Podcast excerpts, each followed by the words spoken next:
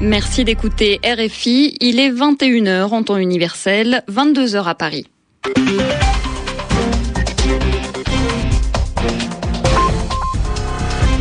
Magali Lagrange. Bonsoir et bienvenue dans cette nouvelle édition du journal en français facile, journal présenté ce soir avec Julien Chavannes. Bonsoir Magali, bonsoir à tous. À la une de cette édition, la Syrie. Deux attentats ont eu lieu ce vendredi dans la capitale Damas. Les opposants tiennent le gouvernement pour responsable. Les Cubains attendent le discours du président Raúl Castro. Il va peut-être annoncer une réforme, un changement des lois d'émigration. Et puis, la République tchèque a dit au revoir à l'ancien président Václav Havel. Le journal en français facile. La journée a été violente en Syrie. Deux attentats à la voiture piégée ont eu lieu dans l'ouest de la capitale Damas. Les attaques se sont produites près de bâtiments des forces de sécurité. Au moins 44 personnes sont mortes et 166 autres ont été blessées selon les autorités. Le gouvernement a presque tout de suite évoqué la responsabilité de l'organisation Al-Qaïda. Pour le Conseil national syrien, c'est le principal mouvement d'opposition, c'est le régime de Bachar al-Assad qui est responsable. On écoute Basma Kodmani, membre du bureau exécutif du CNS.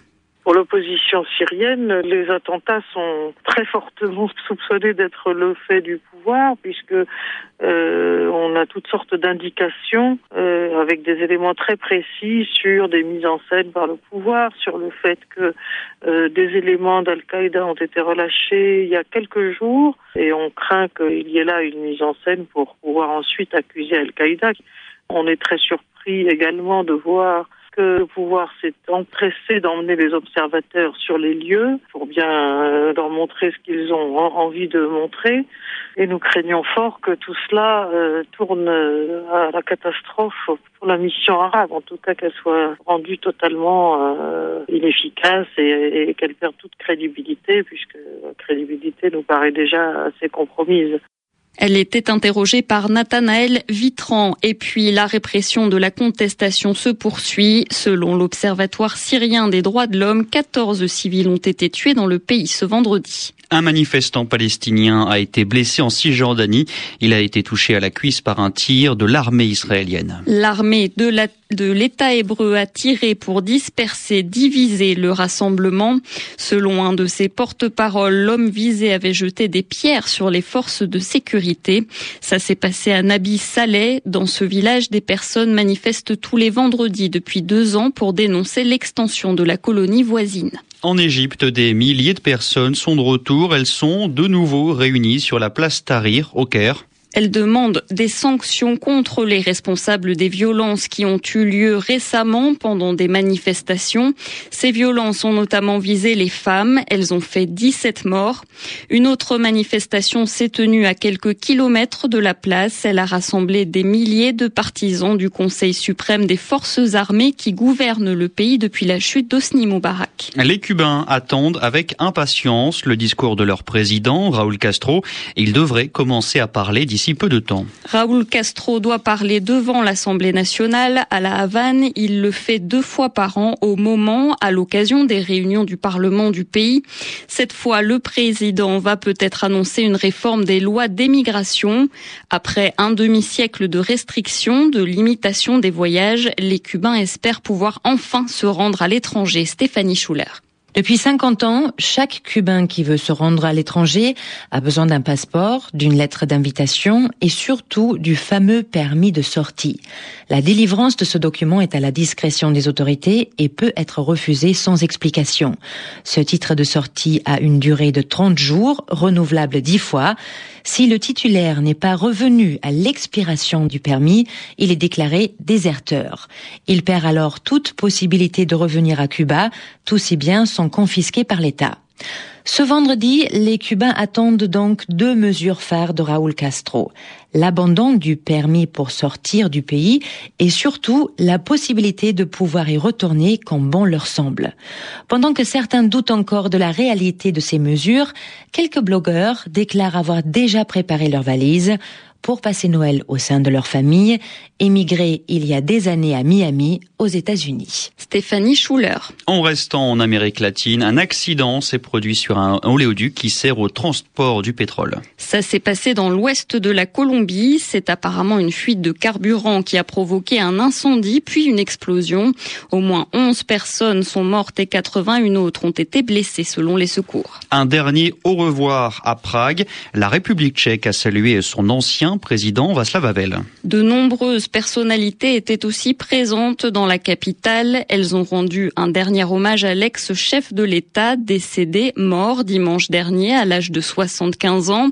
Le président français Nicolas Sarkozy était présent, mais aussi la secrétaire d'État américaine Hillary Clinton et son mari, l'ancien président Bill Clinton. Notre correspondant Alexis Rosenzweig était lui aussi sur place. C'est sous les applaudissements de la foule que la dépouille de Václav Havel est sortie de l'enceinte du château de Prague en direction d'un crématorium pour une cérémonie privée cette fois. Il y avait du beau monde et beaucoup d'émotions dans la cathédrale Saint-Guy en cette veille de Noël, notamment quand l'ancienne secrétaire d'État américaine Madeleine Albright a pris la parole pour rendre hommage en tchèque à son ami Havel et à sa dimension internationale. Une lettre du pape Benoît XVI a été lue au tout début de cette cérémonie de funérailles d'État qui s'est terminée par 21 coups de canon. De nombreux Tchèques s'étaient regroupés devant le château de Prague pour suivre messe et discours sur écran géant. Et ce vendredi soir, un événement beaucoup plus alternatif était organisé à Prague en hommage à l'ancien dissident devenu président. Une soirée comme les aimait Václav Havel avec du rock et de la bière. Alexis Rosenzweig, Prague, RFI. Les Turcs sont en colère, la situation reste tendue, difficile entre la Turquie et la France. Le Premier ministre turc accuse la France de génocide en Algérie. Recep Tayyip Erdogan dit aussi que le président Nicolas Sarkozy cherche à gagner des voix, des votes pour les prochaines élections en France et qu'il utilise la haine du musulman. Il réagit, le Premier ministre turc réagit après le vote d'une proposition de loi par les députés français. C'était hier. Le texte condamne ceux qui refusent de reconnaître tout génocide. Or, la Turquie ne reconnaît pas le génocide arménien de 1915. Le chef de l'État français essaye, lui, de calmer la situation. En Chine, un tribunal de la province du Sichuan a condamné l'écrivain dissident Shen Wei à 9 ans de prison pour incitation à la subversion du pouvoir d'État. Autrement dit, il était accusé de pousser à la contestation du pouvoir. Shen Wei est une figure importante parmi les militants des droits de l'homme en Chine. Il a par exemple signé ce qu'on appelle la charte 08, ce texte publié par les dissidents, les opposants avant les Jeux olympiques de 2008 à Pékin pour demander des réformes démocratiques Shen Wei avait été interpellé, arrêté au mois de février. C'est à ce moment que des appels à des rassemblements pour la démocratie avaient été lancés, un peu comme dans les révolutions de jasmin des pays arabes. Georges Abou. Il souffle depuis quelques mois un vent de panique au sein des cercles dirigeants chinois confrontés à la montée inexorable des aspirations démocratiques. Pékin est effrayé par le retentissement des révolutions arabes et cette nouvelle condamnation de Chen Wei, c'est le prix de la paranoïa des dirigeants chinois. Il n'en est pas la seule victime. Au cours de ces derniers mois, la répression s'est accélérée et les condamnations se sont abattues sur les militants pro-démocratiques. Il y a tout juste quelques jours, nous évoquions le sort de l'avocat Gao Zisheng dont nous apprenions qu'il avait été renvoyé en prison pour finir d'y purger sa peine après avoir été mis au secret pendant plusieurs mois. En mars, c'est le dissident Liu Chanbin qui est copé d'une peine de 10 ans de réclusion pour ses articles subversifs publiés sur l'Internet. Quant au prix Nobel de la paix 2010, Liu Xiaobo, il purge une peine de 11 ans de prison. Le problème des autorités avec ces militants, c'est qu'ils sont courageux.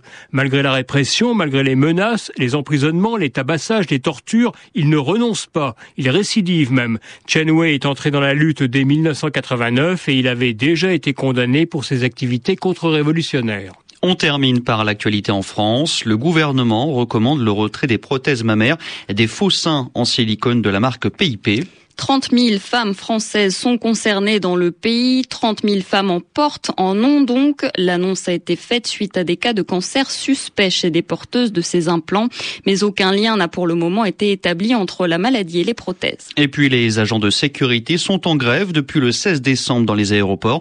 Alors est-ce qu'ils vont continuer ou arrêter? On le saura demain, samedi. Ils vont voter pour prendre leur décision. Ces agents de sécurité demandent une hausse de salaire. RFI, les 20 22h10 minutes. C'est la fin du journal en français facile.